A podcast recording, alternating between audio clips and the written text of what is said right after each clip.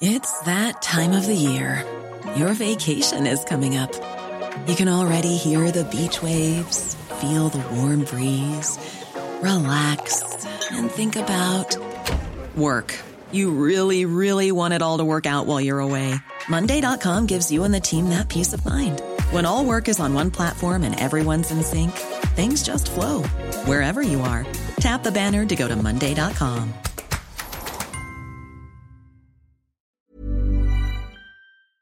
There's never been a better time to find out why BetMGM is the king of sportsbooks. Download the BetMGM app and place a $10 moneyline wager on any NBA playoff game. If either team hits a three pointer in the game, you'll win $200 in free bets. Just use code Champion200 when you make your first bet. Sign up now and discover BetMGM's daily promotions, boosted odds specials, and more. Download the app or go to BetMGM.com and use code Champion200 to win $200 in free bets if either team hits a three in any NBA playoff game. Visit BetMGM.com for terms and conditions. 21 years of age or older to wager. Virginia only. New customer offer. All promotions are subject to qualification and eligibility requirements. Rewards issued as non withdrawable free bets or site credit. Free bets expire seven days from issuance. Please gamble responsibly. Gambling problem? Call 1 888 532 3500.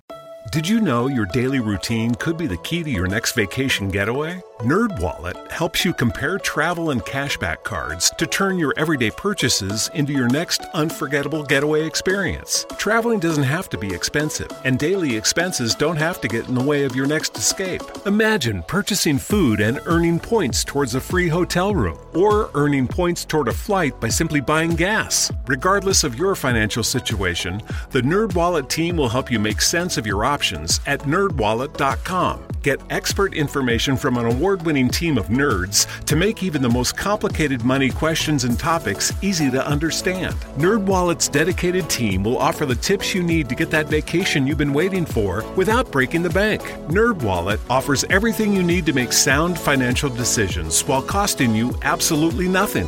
Find the smartest financial products for you on nerdwallet.com or in app stores by downloading the NerdWallet app. Hablemos sobre los principios de economía política de Karl Menger.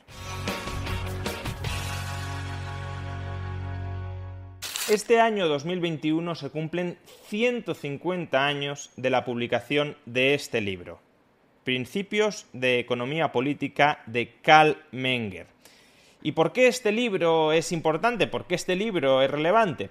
Bueno, en primer lugar, Karl Menger es el fundador de la llamada Escuela Austríaca de Economía, escuela de pensamiento económico en la que muchos hemos desarrollado nuestras ideas, en ocasiones para seguir profundizando en ellas, en otras para criticarlas, para matizarlas, para desviarnos incluso de ellas, pero en todo caso la Escuela Austríaca de Economía es una tradición de pensamiento muy rica que cualquier estudiante de economía debería conocer.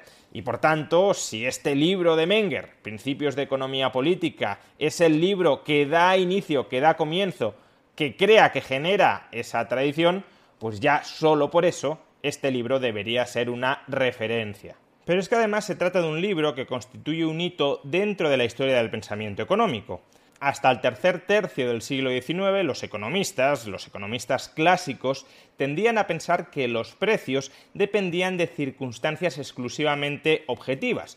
Por ejemplo, uno de los últimos economistas clásicos fue Karl Marx, y de acuerdo con Marx, los precios dependen en última instancia del tiempo de trabajo socialmente necesario para producir las mercancías. ¿Por qué los economistas clásicos pensaban que los precios dependían, tenían que depender necesariamente de circunstancias objetivas? Pues porque desde Adam Smith se toparon con un problema que consideraban irresoluble. La intuición, el sentido común nos dice que los precios dependen de la utilidad, del valor de uso que les damos a las cosas. Si algo nos es muy útil, estaremos dispuestos a pagar mucho por él. Si algo nos es muy poco útil, estaremos dispuestos a pagar muy poco por él. Por tanto, los precios, al menos en parte, han de estar aparentemente determinados por la utilidad. ¿Qué pasa? Que para Adam Smith había un problema que, como digo, no se podía solucionar desde la perspectiva de la utilidad, y es la famosa paradoja del agua y de los diamantes. Si es verdad que los precios dependen en primera instancia de la utilidad, del valor de uso de las mercancías, ¿cómo es posible que el agua, siendo muchísimo más valiosa para cualquier persona que los diamantes, porque si no tienes agua te mueres y si no tienes diamantes, pues bueno, creo que casi ninguno de nosotros tenemos diamantes y aquí estamos, ¿cómo es posible que siendo el agua mucho más valiosa que los diamantes, sin embargo, el precio del agua sea mucho más bajo que el de los diamantes. Si los precios dependen en todo o en parte de la utilidad, no tiene mucho sentido que la utilidad del agua, siendo mucho más alta que la de los diamantes, determine un precio mucho más bajo para el agua que el de los diamantes. Por tanto, y en virtud de la paradoja del agua y de los diamantes, quedaba claro que la utilidad de los bienes no era un factor que fuera determinante a la hora de establecer los precios de las mercancías, los precios de los bienes. Los precios tenían que depender de otras circunstancias, como por ejemplo los costes de producción. Como es más costoso producir un diamante que producir agua, el precio de los diamantes es más alto que el precio del agua. Fijémonos que si adoptamos una perspectiva completamente antisubjetivista sobre los precios, es decir, que los precios dependen únicamente de los costes, entendiendo los costes por las circunstancias técnicas de producción, el ser humano queda desdibujado, desaparece del entorno económico. Los precios de las cosas son objetivos al margen de que haya un ser humano ahí que las esté valorando o no las esté valorando, porque los precios de los bienes serían iguales a las relaciones de transformación entre los bienes. ¿Cuánto cuesta objetivamente, en función de la tecnología disponible, transformar X cantidad de un bien en X cantidad de otro bien? esa transformación técnica, esa ratio de transformación técnica, sería la que determinaría en exclusiva los precios de los bienes al margen de cuál sea el grado de utilidad que esos bienes le proporcionen a cada individuo. La economía, por tanto, tendría más que ver con una ciencia técnica, con una ingeniería, cuál es la ratio de transformación objetiva entre bienes, que con una ciencia social que estudia la coordinación de los seres humanos para satisfacer sus necesidades dentro de un determinado entorno material. O como mucho sería una ciencia social que estudiaría cómo las condiciones objetivas de producción de los bienes determinan una cierta organización social dirigida a maximizar el grado de explotación de esas condiciones objetivas de producción que esto es en definitiva algo muy parecido a lo que intenta hacer el marxismo cuando estudia la evolución de la historia como desarrollo de las fuerzas productivas. Pues bien, Menger en este libro, en los principios de economía política, resuelve la paradoja del agua y de los diamantes, y la resuelve desde una perspectiva subjetivista, es decir, desde una perspectiva que sigue conectando el precio de los bienes a la utilidad de los bienes. ¿Cómo es posible? Que el agua, siendo más útil, más valiosa que los diamantes para cualquier persona, tenga, sin embargo, un precio más bajo que el de los diamantes. Porque para Menger, lo que determina el precio de los bienes no es la utilidad en general de una categoría de bien, sino la utilidad marginal. ¿Qué es la utilidad marginal? La utilidad de la última unidad que tenemos disponible de un determinado bien y la utilidad de la última unidad que tenemos disponible ahora mismo de agua es mucho menos valiosa que la utilidad de la última unidad que tengamos disponible de diamantes, que probablemente no tengamos ninguna. Por tanto, la última unidad de los diamantes sí es más valiosa que la última unidad disponible del agua, aun cuando toda el agua del mundo sí pueda ser más valiosa que todos los diamantes del mundo. Pero el ser humano cuando actúa, cuando escoge, cuando decides si demanda una cosa o la otra. There's never been a better time to find out why BetMGM is the king of sportsbooks. Download the BetMGM app and place a $10 moneyline wager on any NBA playoff game. If either team hits a three-pointer in the game, you'll win $200 in free bets. Just use code Champion200 when you make your first bet. Sign up now and discover BetMGM's daily promotions, boosted odds specials, and more. Download the app or go to betmgm.com And use code Champion200 to win $200 in free bets if either team hits a three in any NBA playoff game. Visit BetMGM.com for terms and conditions. 21 years of age or older to wager. Virginia only. New customer offer. All promotions are subject to qualification and eligibility requirements. Rewards issued as non withdrawable free bets or site credit. Free bets expire seven days from issuance. Please gamble responsibly. Gambling problem? Call 1 888 532 3500. Geico asks, How would you love a chance to save some money on insurance? Of course you would. And when it comes to great rates on insurance, Geico can help. Like with insurance for your car, truck, motorcycle, boat, and RV. Even help with homeowners or renters coverage. Plus, add an easy to use mobile app, available 24 hour roadside assistance, and more, and Geico is an easy choice. Switch today and see all the ways you could save. It's easy. Simply go to geico.com or contact your local agent today.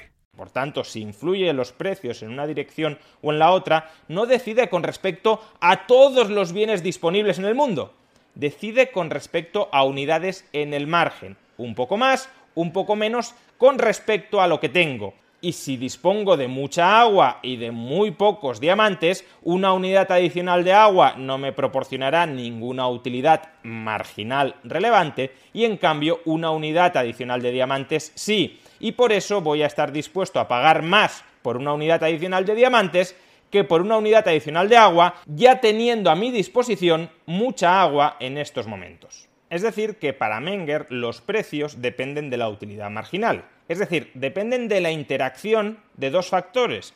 Por un lado, cuál es la jerarquía de preferencias de los seres humanos con respecto a los bienes, y por otro, cuál es la escasez relativa de cada bien. Y por supuesto, a la hora de determinar la escasez relativa de cada bien, entrarán consideraciones tecnológicas. Si la tecnología permite incrementar mucho la productividad en la fabricación de un bien, la disponibilidad de ese bien se incrementará mucho y en consecuencia la utilidad en el margen, la utilidad de la última unidad disponible después de que su oferta, su disponibilidad se haya incrementado de manera muy notable, bajará mucho y en consecuencia estaremos dispuestos a pagar muy poco por esa unidad, pero porque se ha incrementado mucho su disponibilidad, y por tanto utilizamos las unidades marginales de ese bien en satisfacer fines que nos son muy poco valiosos. Al reintroducir el subjetivismo, es decir, al reintroducir al ser humano como un agente determinante de las relaciones de intercambio entre los bienes, de los precios, al no hacer depender exclusivamente esos precios de las condiciones materiales objetivas de una determinada sociedad, sino al vincularlas con los planes de vida de las personas, Menger vuelve a convertir a la economía en una ciencia social y sienta las bases para que podamos conceptualizar y estudiar la economía como el proceso de coordinación social entre seres humanos dirigido a la creación de riqueza. Recalco esto, no como el proceso de coordinación entre seres humanos planificado desde arriba e impuesto desde arriba hacia abajo, sino como un proceso de coordinación social emergente a partir de la conciliación de los planes de acción de los proyectos de vida de los seres humanos, planes de acción a su vez determinados por la escala de preferencias, por la escala de utilidades, por la utilidad marginal de cada uno de esos seres humanos con respecto a sus distintos cursos, a sus distintas opciones disponibles de acción. Y bueno, dejando de lado la importancia histórica que tiene este libro, hay que decir que el libro se puede leer perfectamente hoy. Es un libro que está muy bien escrito, y eso que Menger lo escribió con 31 años, es un libro que se entiende perfectamente y es un libro que parte de lo más elemental en la economía, empieza reflexionando sobre qué es un bien económico, cómo podemos distinguir un objeto cualquiera de un bien económico, y luego va avanzando para explicar cómo se determina la utilidad y la utilidad marginal de los distintos bienes económicos, en distintas situaciones, bajo distintas casuísticas, y cómo la determinación de la utilidad marginal de los bienes económicos, entendiendo la utilidad marginal en términos ordinales, no cuantificando cuántas unidades de utilidad genera un determinado bien, sino cuál es la importancia relativa de un bien con respecto a los demás, cómo la determinación de esa utilidad marginal nos conduce a su vez a la determinación de los precios de las mercancías y a partir de la determinación de los precios de las mercancías, claro, ya tenemos estructurado el proceso de producción y de intercambio dentro de una economía. Además, y para los interesados en la teoría monetaria, también hay que decir que en el último capítulo de este libro se encuentra un bosquejo de lo que posteriormente será la teoría mengeriana sobre el origen del dinero y sobre la liquidez. Teoría sobre el origen del dinero y sobre la determinación del valor del dinero en función de su liquidez, que desde mi punto de vista es una de las más sofisticadas que existen. Pues bien, en este libro, escrito a los 31 años, Menger ya sienta las bases de lo que será posteriormente su teoría monetaria, desarrollada en diversos artículos, y en otro libro, el último de los libros que escribió y que se publicó en 1909, titulado El dinero. Aprovechemos su centésimo quincuagésimo aniversario para leer o releer los principios de economía política de Karl Menger, una indudable joya de la historia del pensamiento económico.